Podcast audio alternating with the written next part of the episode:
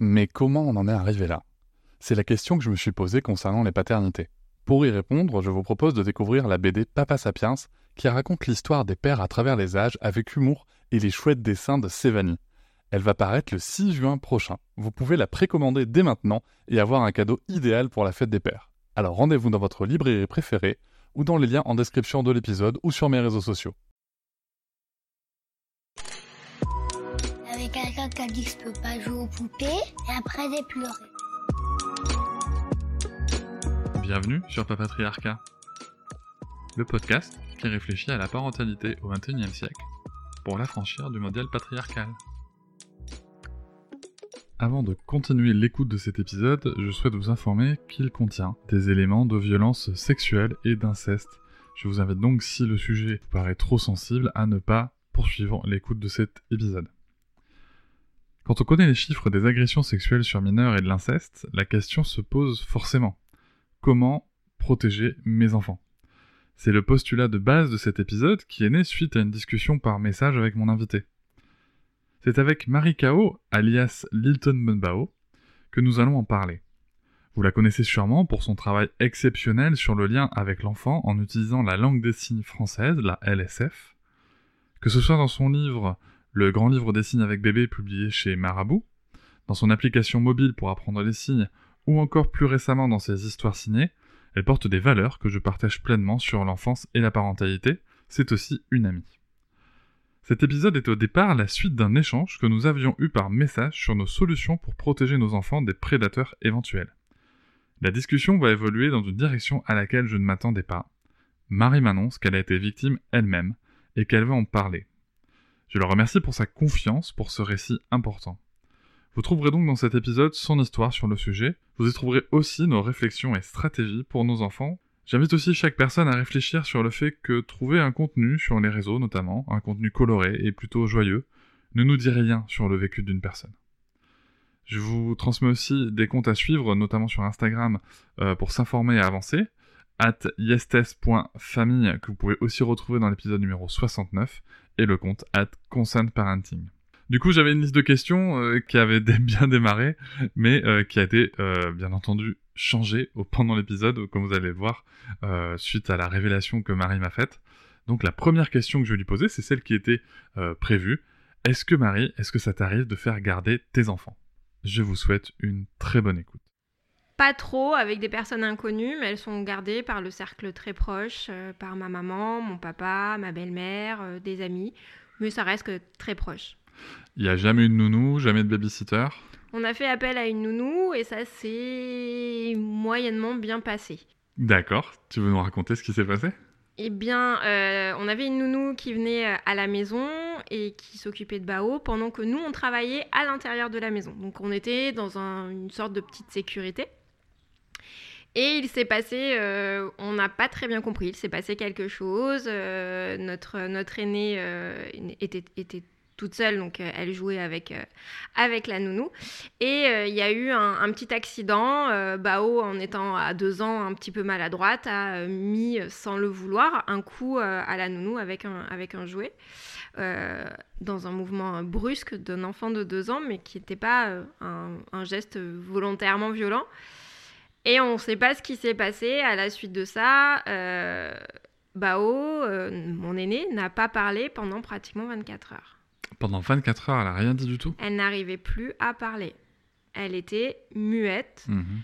On sait qu'il n'y a pas eu de violence euh, physique, mais on ne sait pas ce qui s'est passé. C'est quelque chose qui a assez dérouté Bao. Qui, elle est J'étais beaucoup trop petite pour en parler, donc j'ai accompagné, accompagné, mais gros point d'interrogation sur ce qui s'est passé sur cet événement.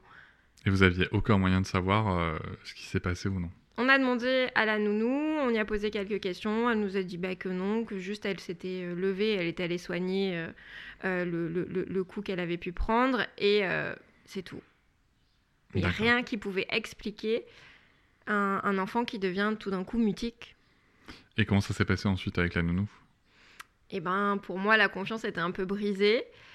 J'aurais aimé peut-être plus de, de transparence, qu'on me dise bah j'ai crié, euh, comme moi ben ça m'arrive de crier, euh, mais euh, voilà. Donc à partir de là, on a un peu, on a un peu mis l'idée d'une nounou de côté, de, enfin, de continuer avec, avec une nounou. on a mis cette idée tout simplement de côté.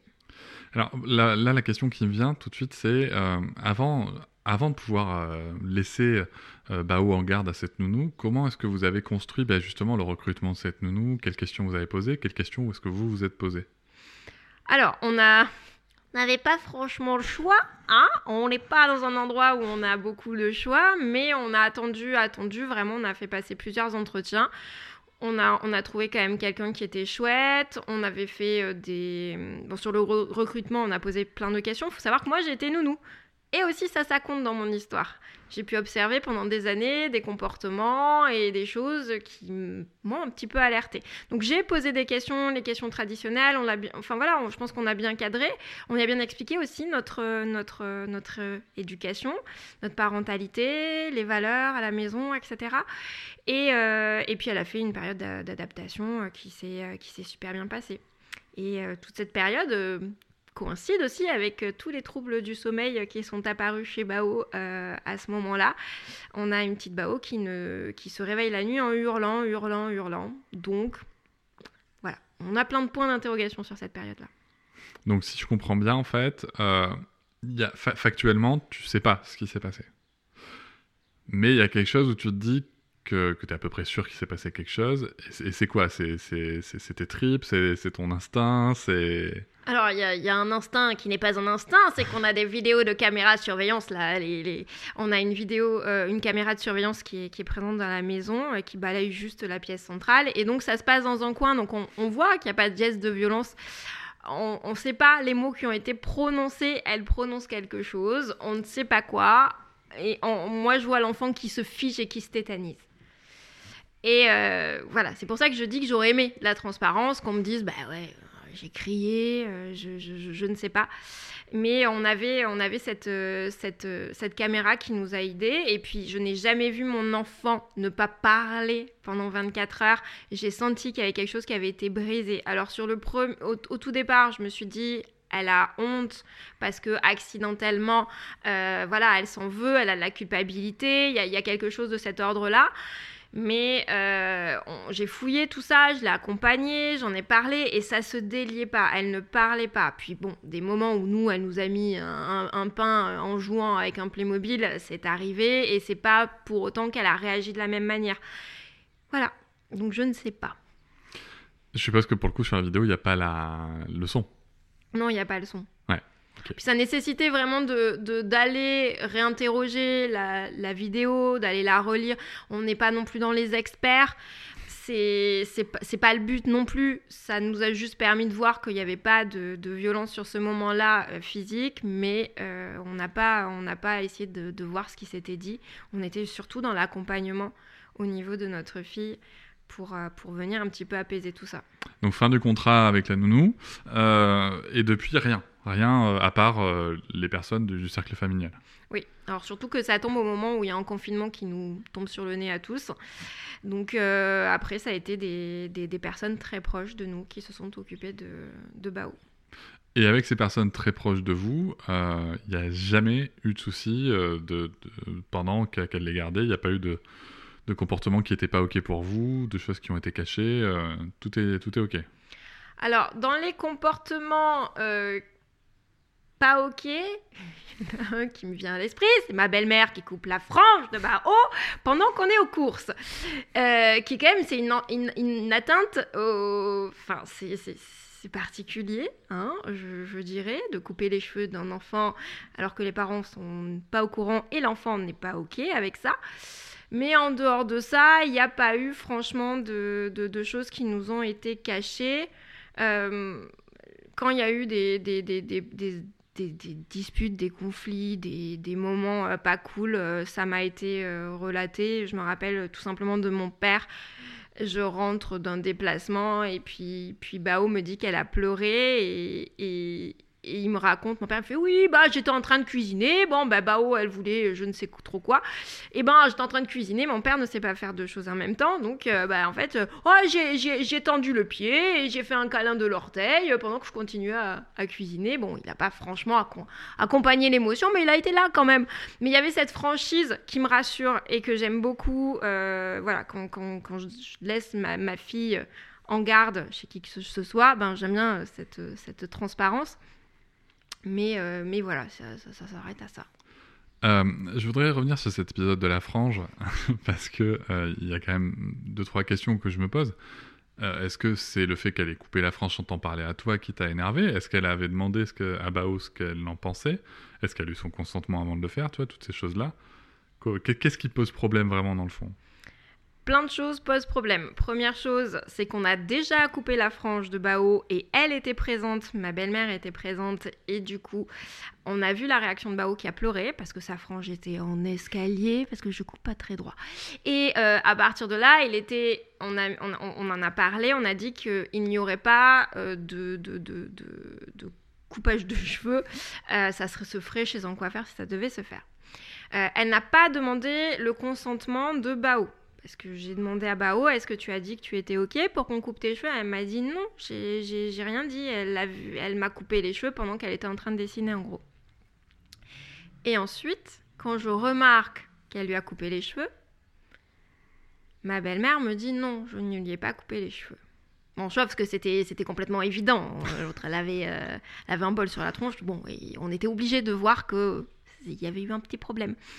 Donc sur le coup, en plus, je me dis, mais bah oh, tu t'es coupé toi-même les cheveux Et elle me répond, mais non, c'est mamie. Donc là, bon, ma belle-mère a, compris que voilà, elle, elle, avait réagi de manière très enfantine, de dire non, je l'ai pas fait parce qu'elle me craignait à ce moment-là, elle craignait ma réaction un peu trop forte et, euh, et, donc elle s'est protégée, elle s'est protégée comme ça.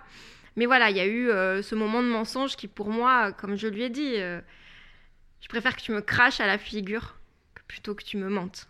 En termes de, de, voilà, je, je, me sens humiliée et en plus de ça, enfin, c'est, je, trouve, je, trouve, je trouve bien pire que tu me mentes les yeux dans les yeux pour ce genre de choses. Comme il s'agit de ta belle-mère, euh, j'ai forcément une question euh, à, l'attention de, de, ton mari James. Comment est-ce que lui, il a réagi? Est-ce qu'il était présent? Est-ce, que, est-ce qu'il a pris la, la parole sur le sujet? Alors, il a été présent sur le, sur le moment, et euh, à un moment donné, il m'a demandé euh, stop. Parce que moi, je suis montée dans les tours. Donc, euh, j'ai commencé à crier, à lui dire que c'était pas OK, qu'on pouvait pas couper les cheveux d'un enfant comme ça, que, que, voilà, par rapport à mon travail, par rapport à plein de choses, par rapport aux, enfants qui risquent de se moquer d'elle, de ses copains, au judo, etc. Et donc, je, je parlais, je parlais, mais je parlais fort. Et, et du coup, ben, James m'a dit ben, doucement, doucement, c'est ma maman, quoi. Donc, euh, et ma belle-mère m'a dit à ce moment-là, non, laisse-la parler. J'ai fait une bêtise, laisse-la parler. Je préfère quand elle me dit les choses pour que je les comprenne bien mieux. Et euh, après, ma, belle-mère est allée s'isoler. On est tous redescendus. Et James m'a dit, écoute, moi, c'est ma maman. J'ai plus mon papa, c'est ma maman. Et quoi qu'il en soit, je peux pas te laisser parler à ma mère en criant. Je suis la seule personne qui lui reste avec ma sœur. C'est mon rôle aussi de te dire la stop. Elle a fait, elle a fait une connerie. Hein, euh, euh, te rabaisse pas à utiliser la violence en plus pour faire passer un message. T'es au-dessus de ça. Elle a compris. Stop. J'ai trouvé ça très juste parce qu'il m'a dit te rabaisse pas donc à ce qu'elle vient de faire, à quelque chose de, de, de, de puéril, de, enfin voilà, de pas très réfléchi il m'a il, a trouvé il a jugé ça bête il a jugé ça nul il a il a quelque chose qui aurait pas dû être fait. Il m'a dit je suis 100% d'accord avec toi. Par contre lui crier dessus non. En plus par rapport à ce qu'on veut inculquer à notre fille etc c'est complètement à côté de la plaque. Donc voilà ça, a été celui qui m'a aussi ramené canalisé un petit peu euh, sur ce moment là en même temps euh, alors moi j'entends tout à fait ce qu'il dit. En même temps à un moment on peut aussi péter un câble quand enfin tu vois. euh, non, mais c'est que euh, si on accepte que nous, on n'a pas à être des parents parfaits, si on accepte que les gens qui gardent nos enfants n'ont pas à être parfaits non plus, on n'a pas non plus à être parfaits quand eux nous, nous mentent à la gueule. C'est, euh, tu vois, il y a un juste milieu à trouver, je pense, tu vois, dans les deux. On est quand même dans, un, dans quelque chose de très particulier, une culture particulière. Mon, ma belle famille est vietnamienne, franco-vietnamienne, et du coup, il y a quand même aussi ce respect face aux anciens. Et on est face à une belle-mère qui, même, elle est, elle est grandie majoritairement en France, peut être heurtée par euh, ben, la considération à ce moment-là que j'ai envers elle, plein de choses. Donc voilà, il y, y, a ce respect qui est dû aux anciens et qui pour moi est aussi dû à tout le monde. Mais à ce moment-là, c'est euh, quelque chose que je dois aussi prendre en compte. Est-ce que l'incident le, le, avec la nounou, c'est quelque chose, tu penses, qui a, qui a posé dans, dans, dans ce moment-là avec ta belle-mère? Est-ce que c'est quelque chose où tu t'es dit, putain, encore, je laisse ma fille, il se passe un truc? Non, franchement, non? Non, non, non. Ok. Um, la question que je voulais te poser après, c'était euh, comment, euh, quelle est ta plus grande crainte vis-à-vis -vis du fait de faire garder euh, ta fille, tes enfants, tes deux filles? J'ai peur tout simplement qu'elle soit victime d'un adulte, d'abus, euh, tout simplement parce que moi, j'ai été victime, parce que je vois les chiffres, je les connais, et que ça fait partie de la réalité. De la réalité d'un parent, on connaît les risques et on ne peut pas les mettre d'un côté de notre tête en disant mais non, ça n'arrive que chez les autres. Non. C'est comme une femme, le plus grand risque, c'est pas dans la rue de se faire euh, trucider par un, tueur en série. La première personne qui est potentiellement dangereuse pour une femme, c'est son conjoint. C'est lui. Et ça, je ne l'oublie pas, que ce soit en tant que femme, mais aussi en tant qu'enfant. Euh, les personnes les, potentiellement les plus dangereuses pour un enfant, c'est l'entourage. C'est aussi moi, mais aussi les personnes qui vont la garder. Alors c'est vrai que tu, parles des chiffres, c'est vrai qu'il est bon de rappeler que que ce soit... Euh, on, a souvent tendance à avoir cette image de... Alors on va prononcer des mots qui sont forts, je le préviens tout de suite si vous souhaitez euh, passer. Euh, mais on a toujours, tendance à penser que, le viol, que l'inceste sont des choses qui arrivent. Tu vois, le viol, on pense à cette vieille ruelle sombre, un inconnu. En fait, 90% des, des, viols sont commis par une personne de l'entourage proche. Et il en va de même avec l'inceste. et toi, tu nous évoques donc pour le coup que tu as été victime. est-ce que déjà, est-ce que tu souhaites en parler? Oui, je, je, peux complètement en parler. Je okay. pense que c'est important aussi de pouvoir témoigner. Je pense aussi que c'est important d'en parler. Je te remercie de le faire. Est-ce que c'est, tu peux nous dire vers quel âge c'était? Est-ce que ça durait longtemps? Est-ce que c'était une fois? Est-ce que c'était plusieurs fois? Alors moi, ça se passe pendant des vacances. Euh, je, pars, je pars avec de la famille en Espagne et j'ai euh, aux alentours de 11-12 ans. Et donc, euh, je, vis un peu un enfer euh, avec une personne proche dans, enfin, dans mon cercle familial. Et, euh, quand je reviens, je reviens complètement changée et il est, il il est vraiment compliqué d'en parler à ce moment-là. Chose particulière encore, c'est que mes parents sont en plein divorce. Donc mes parents m'envoient en vacances pour, euh, pour, que je, pour, pour pouvoir tout simplement divorcer. Et donc quand je reviens, les valises ont été faites, etc. Et on met mon comportement un peu étrange sur le divorce. Ce qui en soi, euh, tu vois, par rapport à tes parents, ce qui en soi est pas forcément. Euh, ça manque pas de bon sens, quoi. Donc tu es parti sans tes parents en vacances. Oui, je pars sans mes parents en vacances. Malgré la situation de divorce, est-ce que toi, à un moment, tu te dis, euh, il faut que je leur en parle? Non. En fait, j'ai quand même grandi dans un foyer où le sexe, c'est pas franchement ok. C'est sale.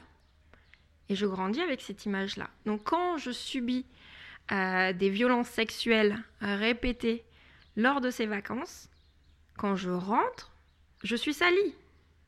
Je n'ai pas en face de moi, je pense, euh, assez. J'ai pas, pas confiance pour pouvoir livrer ça. C'est trop lourd, c'est honteux et je préfère ne rien dire.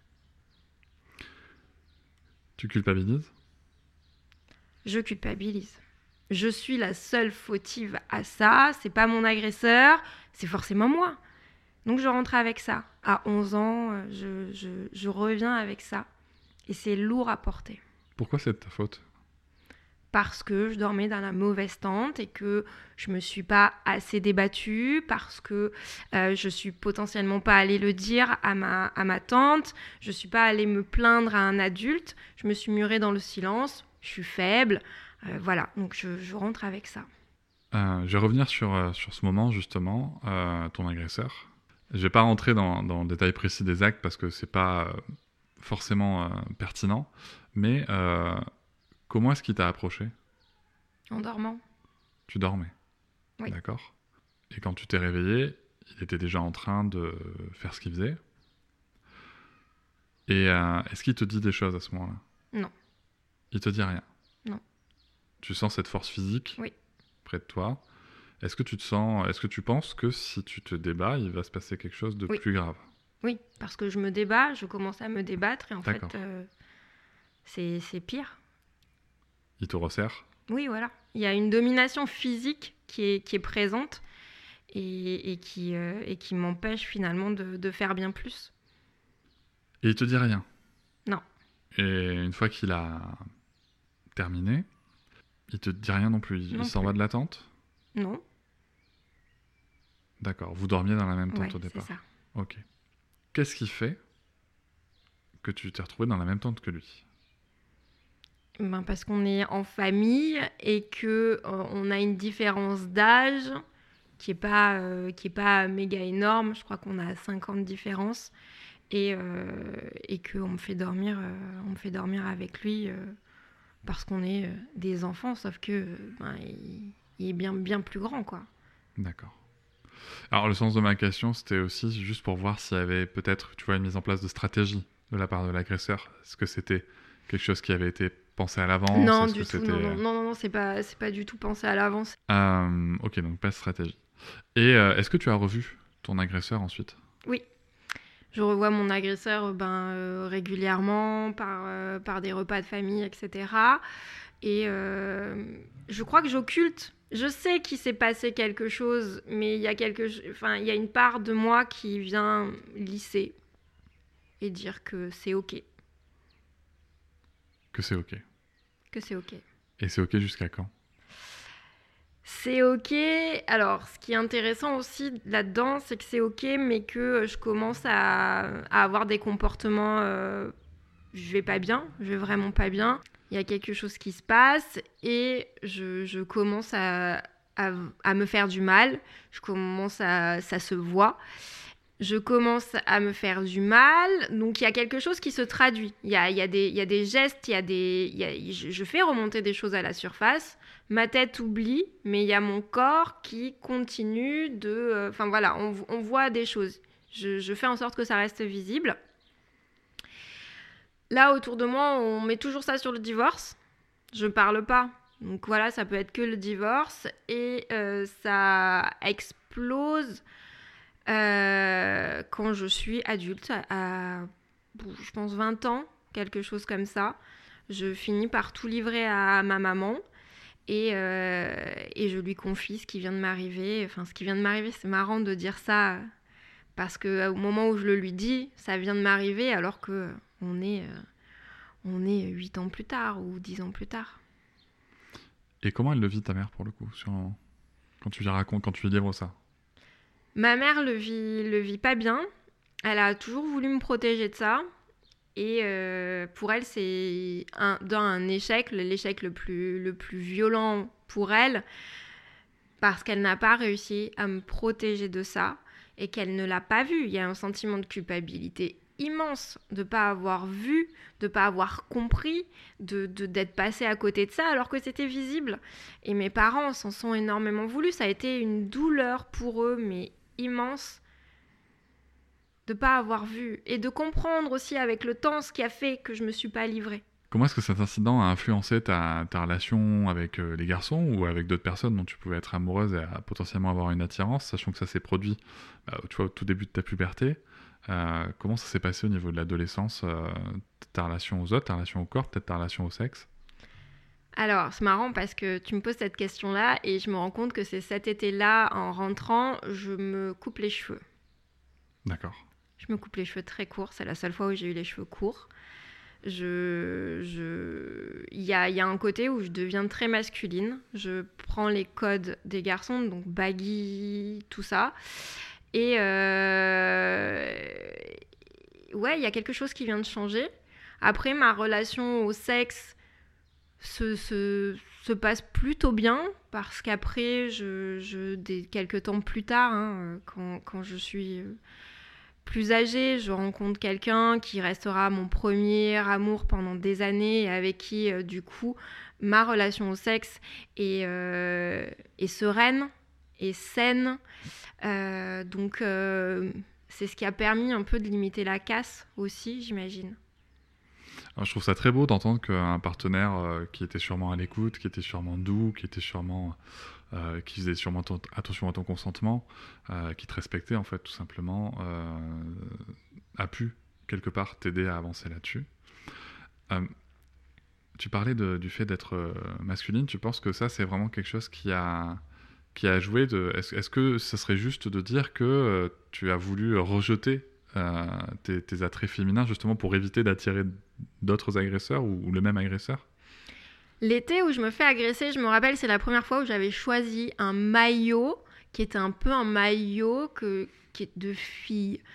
J'ai toujours été entre les deux dans, dans mon code vestimentaire. J'ai pas été trop, euh, trop dans des stéréotypes. Mais cet été-là, j'ai un maillot rose, en short, mais euh, ouais, qui connote la fille. Et je pense que je l'ai potentiellement attribué à pourquoi c'est moi qui me fais agresser, pourquoi cet été-là, c'est moi qui suis cette cible. Et, euh, donc plus tard, inconsciemment, je pense que je rejette beaucoup de choses de ma féminité. Euh, et, je me sens plus en sécurité en étant, en étant un garçon manqué. Je me rappelle que l'expression garçon manqué me séduit, me plaît. Je m'y sens en sécurité dans cette, euh, dans cette réalité-là parce que je suis moins victime, je suis moins cible, euh, je suis moins une proie. Donc finalement, le fait de te rapprocher de l'identité de genre garçon te sécurise? C'est ça. À ce moment-là, c'est quelque chose qui me, qui me rend je, me sens moins une proie. Et comment, ça, comment tu as réussi à évoluer alors sur le sujet? Je, suppose qu'en parler à ta mère déjà, ça, ça a dû libérer. Euh, Hi, I'm Daniel, founder of Pretty Litter. Did you know cats tend to hide symptoms of sickness and pain? I learned this the hard way after losing my cat, Gingy. So I created Pretty Litter, a health monitoring litter that helps detect early signs of illness by changing colors, saving you money and potentially your cat's life. Pretty Litter is veterinarian developed, and it's the easiest way to keep tabs on your fur baby's health right at home. Go to prettylitter.com and use code ACAST for 20% off your first order and a free cat toy. Terms and conditions apply. See site for details. Quelque chose, euh, mais comment tu as réussi à évoluer? Parce que moi, j'étais en face de moi, on te voit sur les réseaux, tu as les cheveux très longs, euh, tu te maquilles, euh, tu es très coloré, euh, tu aimes bien les baguilles quand même encore, mais tu es quand même plutôt girly, on va dire, un petit peu par, par moment. Euh, comment est-ce que tu as évolué sur ce sujet-là de cette identité? Comment est-ce que tu as accepter à, de revenir vers des codes qu'on pourrait considérer comme plus féminins Je pense que je suis tombée aussi sur de chouettes partenaires et des chouettes amoureux. Je suis tombée amoureuse plein de fois. J'ai rencontré des personnes vraiment génialissimes qui m'ont euh, qui m'ont élevée, qui m'ont qui sont venues penser des blessures, qui m'ont permis de, de me révéler et qui m'ont réconciliée avec euh, ce que je suis vraiment, avec euh, avec mon, mon ma sexualité, mais également mon genre, euh, enfin tout, ce qui, euh, tout ce qui fait moi. Et, euh, et, ça, je pense que je le leur dois beaucoup. C'est très beau. Je trouve ça très beau de, de, de se dire ça. Est-ce qu'il y a eu des suites après en avoir parlé à, ta mère, à tes parents Je pense bien sûr à ton agresseur. Est-ce qu'il y a eu des suites vis-à-vis -vis de lui? Alors non, ma mère, euh, ma mère m'a demandé si je souhaitais porter plainte. Je crois qu'on était encore dans un délai, on avait encore une possibilité. J'ai fait le choix de ne pas le faire parce que j'avais peur, euh, j'avais peur que, que, ma, que ça, c'est stupide, hein, mais j'avais peur de blesser mes grands-parents. J'avais peur en fait que ça fractionne la famille en deux. J'ai eu peur qu'il y, qu y, ait des gens dans la famille qui me croient et des gens qui ne me croient pas. Et, ça, ça aurait été impensable, insoutenable de penser qu'on ne puisse pas me croire, que je puisse inventer quelque chose d'aussi tordu, d'aussi destructeur que ça. Donc euh, j'ai fait le choix de ne pas déposer plainte. Par contre, j'ai travaillé dessus.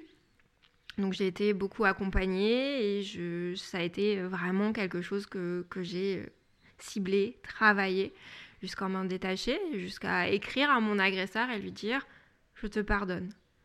Ah ouais, carrément. Ouais, un soir, euh, je me sens prête et j'envoie juste un SMS, je récupère le numéro parce qu'à ce moment-là, moi, du moment où je le révèle à ma maman, je me retire, je souhaite plus le croiser, je souhaite... Voilà, il y a vraiment quelque chose pour moi qui est révélé. Donc je prends de la distance euh, vraiment et ma mère non plus a du mal à le croiser, c'est assez compliqué. Hein. Et, euh, et donc un soir, je, je, me sens prête, je récupère son numéro de téléphone et j'envoie juste un SMS pour dire tu te rappelles cet été-là? Parce que je pars du principe que je ne sais pas euh, si c'est quelque chose qui a été occulté aussi. Et, et je lui dis ça m'a, enfin, que ça m'a détruite, mais qu'aujourd'hui, voilà, je lui pardonne. Tu l'as revu? Ouais, je l'ai recroisé à plusieurs reprises. D'accord. Et euh, c'est comme si rien ne s'était passé. Il y a. C'est terrible, hein je pense que c'est hyper compliqué euh, à décrire euh, quand quelqu'un qu'on aime, qui est quelqu'un du cercle proche, nous fait du mal. Il reste en fait un espèce d'amour, il y a des liens c'est quelqu'un que, pour qui j'ai de la tendresse et de l'affection. C'est presque comme si c'était pas le même visage qui, m'avait agressé. C'est très, euh, très étrange. Donc quand je le croise, j'y vois aussi un, homme détruit. C'est pas quelqu'un qui a l'air pleinement heureux dans sa vie. Il y a un lourd fardeau. J'imagine que c'est quelqu'un qui a vécu aussi des choses difficiles. De ce que j'ai pu en comprendre, c'est quelqu'un qui a vécu des choses difficiles, euh, qui a été victime sûrement également. Et, euh, il y a de la compassion. Moi, je suis très, euh, très curieux et très admiratif de ton propos euh, parce que je t'avoue que moi, j'ai quand même une part de moi qui me dit euh, Ouais, mais en attendant, il n'a pas payé. quoi. Est-ce que ça, c'est quelque chose, toi, qui, qui t'a vraiment travaillé l'esprit de se dire il faut qu'il paye à un moment? Payer, quand j'ai observé un petit peu sa vie, il se le fait payer à lui-même, je pense, tous les jours. Mmh. Ça se voit, je le vois en tout cas. La chose qui m'a fait poser la question de déposer plainte, c'est euh, est-ce que je suis la seule? Est-ce qu'il n'y en a pas d'autres? Est-ce que le fait de porter plainte aurait permis euh, que d'autres personnes puissent témoigner? Ou est-ce que ça aurait permis euh, d'éviter si quelque chose doit se passer? Je ne sais pas. Mais en tout cas, j'en ai pas eu la force. Ok. Et c'est ok aussi? Ouais. Je pense que c'est quelque chose qu'il faut bien retenir, c'est que c'est ton chemin, que le chemin du pardon, c'est un chemin qui est, que moi je trouve, euh, comme je te dit, je suis très admiratif parce que euh, je sais que c'est pas un chemin que je prendrai moi. et, que je connais malheureusement plusieurs victimes, c'est pas un chemin qu'elles ont souhaité prendre, mais à te voir en parler, à te voir apaiser, je me dis que c'est un chouette chemin qui te correspond en tout cas. Hum, maintenant qu'on a parlé de tout ça, je voudrais qu'on revienne un petit peu sur le sujet de tes filles, puisque tu as deux filles. Comment est-ce que cet événement, comment est-ce que ce parcours euh, se traduit dans l'accompagnement de tes filles? Est-ce qu'il y a des choses ou est-ce qu'il y a des moments où tu dis vraiment ça, je veux pas, je veux pas me retrouver dans telle situation? Est-ce que le rapport de confiance au moment de la garde, ça pèse lourd? Comment est-ce que ça influe? Quand j'ai ma première fille, donc Bao, je crois que très tôt, deux semaines après sa naissance, je fais des recherches comment accompagner son enfant pour éviter qu'il soit une proie de prédateurs sexuels. Je me rappelle, euh, à deux semaines de vie, je fais cette recherche-là et je trouve un article que j'avais trouvé génialissime euh, de Qu'est-ce qui fait qu'un enfant est plus victime qu'un autre Comment on aide Alors déjà, bon, partons. En, vrai, on ne peut pas trop éviter hein, ce, genre de choses. Par contre, on peut faire en sorte que euh, déjà à la maison, le sexe ne soit pas un tabou en termes de, parole et soit pas associé à quelque chose de sale, euh, qu'on puisse en parler librement, que l'enfant puisse se confier s'il lui arrive quoi que ce soit, se sentant confiance pour pouvoir euh, raconter à ses parents, pouvoir déposer pour que les parents puissent accompagner. Il y avait, euh, il, y a, il, y a, eu beaucoup d'informations aussi au niveau de la confiance. Un enfant qui a confiance en lui, un enfant qui a du bagou, un enfant qui connaît son corps, et moins dans, ce que j'en avais lu, euh, potentiellement une cible. Donc, à la maison, on a fait le choix d'appeler une vulve une vulve, un pénis un pénis, pour pas que ça soit euh, un, des leviers qui est quand même utilisé par les prédateurs sexuels de, de, jouer avec Zizi, Zezette, machin, etc. J'ai demandé à ma mère, à tout notre entourage, on nomme euh, toutes les parties du corps. Déjà, ça apprendra à vraiment se connaître et ça évitera que ça soit une zone qu'on ne nomme pas parce que presque elle est honteuse ou, euh, elle est rigolote, on peut jouer avec. Donc voilà, c'est des choses qu'on a mis en place euh, dès le départ et qui m'ont rassuré d'un certain côté, qui m'ont apporté en tout cas des clés. C'est toujours mieux que d'être dans l'inaction et de subir. On peut anticiper et il y a aussi le consentement, ça a été quelque chose qu'on a beaucoup travaillé. Donc euh, on a des petites filles qui sont supra OK sur le consentement. Voilà, ça a été du travail, mais c'est terrible de se dire qu'il faut travailler pour euh, éviter d'être une proie ou pour avoir le, bagage nécessaire pour arriver à se livrer quand ça nous arrive, euh, que, nos filles puissent venir nous, nous, dire, se sentir libres de, de, de se confier. Il y a eu également euh, les petites antennes d'un enfant c'est des choses qu'on n'écoute pas assez. Un enfant ressent beaucoup plus facilement quelqu'un qui est toxique, quelqu'un qui est pas sain, quelqu'un qui lui veut du mal. Et donc forcer un enfant à faire un bisou à un tonton, une, une tata, un, un, inconnu, peu importe. S'il n'a pas envie de faire un bisou, il ne fait pas un bisou, il envoie un bisou juste de la main par politesse pour faire plaisir à tout le monde. Mais ce côté antenne, on l'a, on l'a toujours cultivé. J'ai jamais forcé ma fille quand elle aime pas quelqu'un à faire quoi que ce soit je, je lui ai appris à s'écouter. Alors, on en aura parlé euh, dans l'épisode 69 avec Tess, justement, de ces, euh, de ces précautions un petit peu qu'on peut mettre en place pour euh, essayer d'anticiper autant que faire se peut. ce qu'on en avait aussi dit, et c'est pour ça que je te remercie d'en parler, c'est que c'est important d'en parler à l'entourage aussi. Parce qu'au-delà de, de, préparer l'enfant, on prépare aussi son environnement. C'est-à-dire que les, prédateurs ou prédatrices potentielles qui pourraient être dans l'environnement, ils comprennent aussi que ça sera une cible moins facile puisque l'enfant pourra nommer les zones, l'enfant pourra beaucoup euh, s'exprimer sur un sujet de manière très libre. Et euh, il y a un autre point qui est important, c'est le sujet des secrets, euh, qu'on a nommé dans l'épisode 69. Et moi, j'ai une anecdote sur un sujet. D'ailleurs, c'est cette anecdote que je t'avais racontée qui, qui a amené cet épisode, finalement, de fil en aiguille dans nos discussions. moi, il s'est trouvé que ma fille, elle a été gardée par une personne de mon entourage. Euh, et, bon, voilà, elle était gardée régulièrement euh, par une personne. Et en fait, euh, je sais plus quand, ma fille, je voulais l'habiller. Et, et puis elle s'en va de la chambre et elle me dit bah, Je te laisse dans la chambre, t'es puni. Bon. Alors tu te doutes bien que moi, le t'es puni, je me suis dit d'où il vient?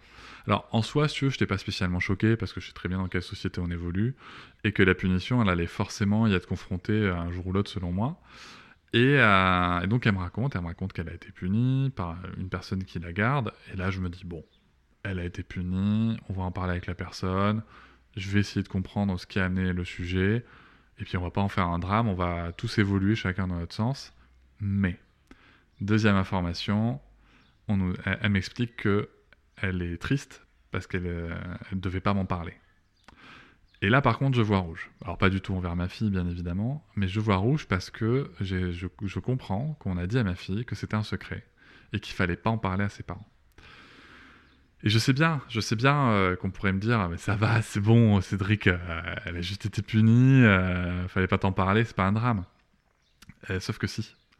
Parce que introduire le secret comme une possibilité, c'est très compliqué parce que c'est vraiment le nid, le terreau euh, des agresseurs sexuels euh, sur les enfants. Euh, et, c'est ce qui fait aussi que la personne va culpabiliser. C'est-à-dire que moi, ma fille, tu veux, elle a même pas qu'elle, enfin, 3 ans et demi, et elle me disait déjà, c'est pas bien ce que j'ai fait, je devais pas t'en parler. Donc pour le coup, j'en ai bien sûr parlé avec sa mère. Et on a repris tous les deux le sujet pour justement bah, lui, faire comprendre que c'était ok, tu vois.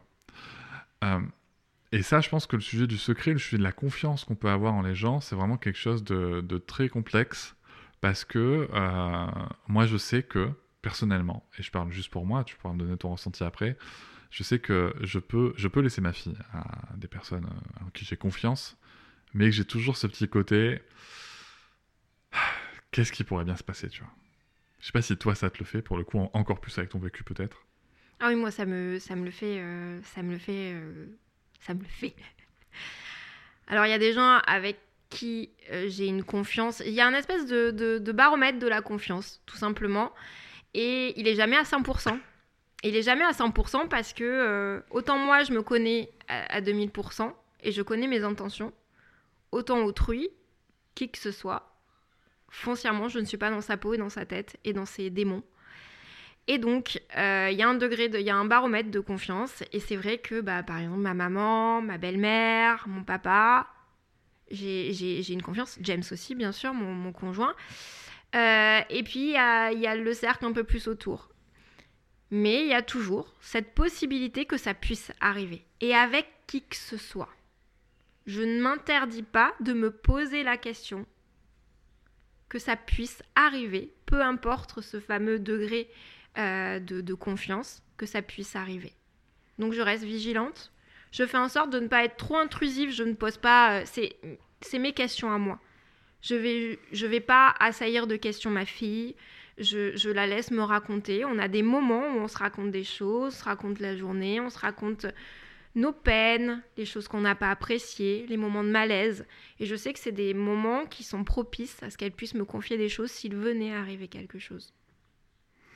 Et justement, c'est la question que je vais te poser, c'est euh, par rapport à ces craintes-là, qu'est-ce que toi tu mets en place? Euh, Ok, j'entends que vous discutez avec, euh, ta fille, bientôt tes filles, euh, dans des moments comme ça, mais est-ce qu'il y a, euh, je sais pas, des stratégies pour toi, mentales, euh, que, que tu mets en place euh, aussi pour, euh, bah, pour maîtriser cette angoisse qui pourrait être là par moment? Alors, il y a un autre outil hein, que tu n'as pas cité, c'est la caméra de surveillance. Je suis désolée, elle est là. Ça, ça te rassure? Et, et- et ouais, elle est dissuasive. Elle est dissuasive aussi, ouais, c'est vrai. C'est Elle vrai. est dissuasive à tout niveau. Je, je pense que qui que ce soit qui vient garder ma fille à la maison euh, se dit bon, bah, pour qui que ce soit en fait, c'est- c'est c'est là. C'est un registre, les gars. Et comment tu la présentes pour le coup? Est-ce que, euh, parce que, je sais pas, tu vois, est-ce que tu dis euh, déjà est-ce qu'elle est visible? Ouais, elle est visible. Et est-ce que tu dis euh, écoute belle maman, euh, papa, euh, est-ce que on a mis une caméra parce que comme ça au moins on est sûr de ce que vous faites? Non, on a une caméra qui filme s'il y a eu un cambrioleur, euh, un livreur, parce qu'on a quand même beaucoup de livreurs qui passent. Voilà, elle est utile pour plein de choses, mais également elle est là en mode euh, faut pas déconner. Non, mais c'est bien. Ça, ça induit ça que- quelque chose. Ça, ça te rassure beaucoup. alors. Ça me rassure. ouais. Ça me rassure parce qu'elle n'est pas gardée dans d'autres endroits. Euh, elle va à plein d'activités euh, extrascolaires, mais c'est pas. Elle, elle, elle, elle, part pas 15 jours euh, en camp euh, pour euh, faire du judo pour le moment.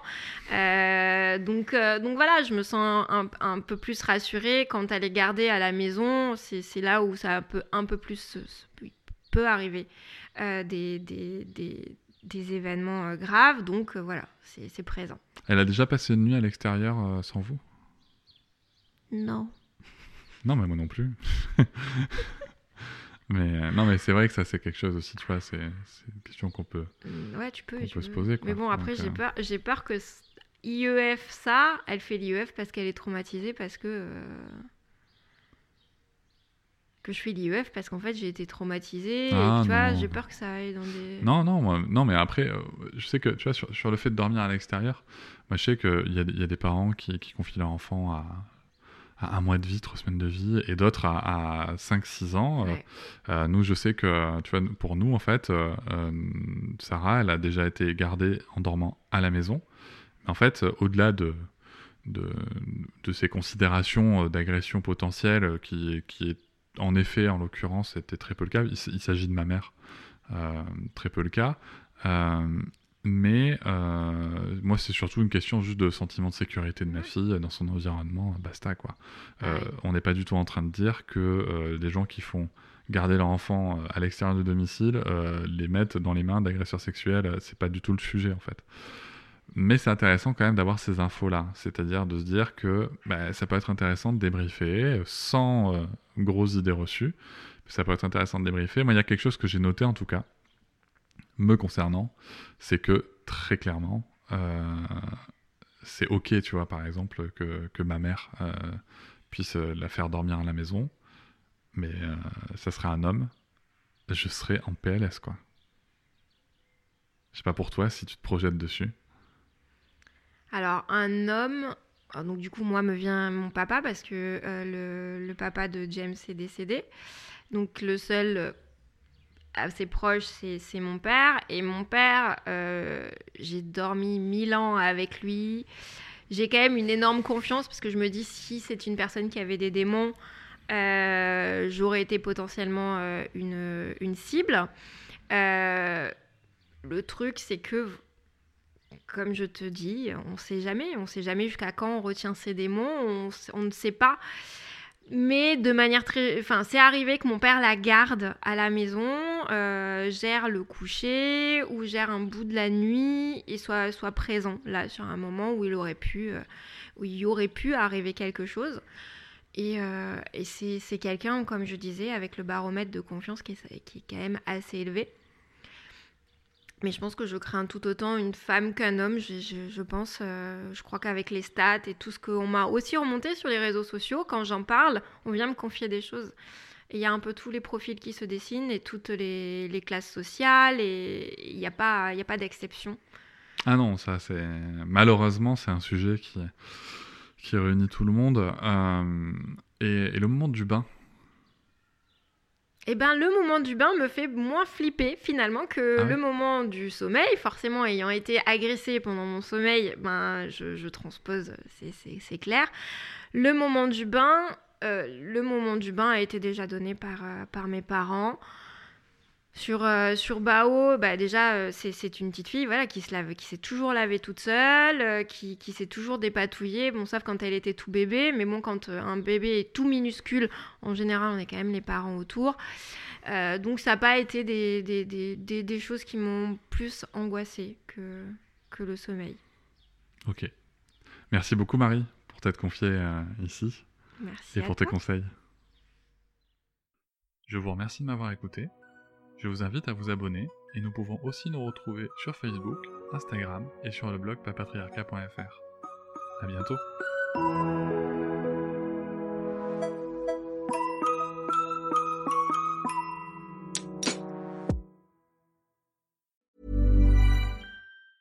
A lot can happen in three years, like a chatbot may be your new best friend. But what won't change? Needing health insurance. United Healthcare Tri Term Medical Plans, underwritten by Golden Rule Insurance Company, offer flexible, budget friendly coverage that lasts nearly three years in some states. Learn more at uh1.com.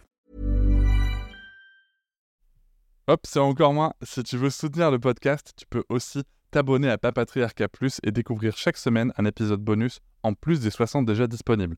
À découvrir sur tes applis de podcast comme Pocket Cast, Castbox ou encore Apple Podcast. À très vite.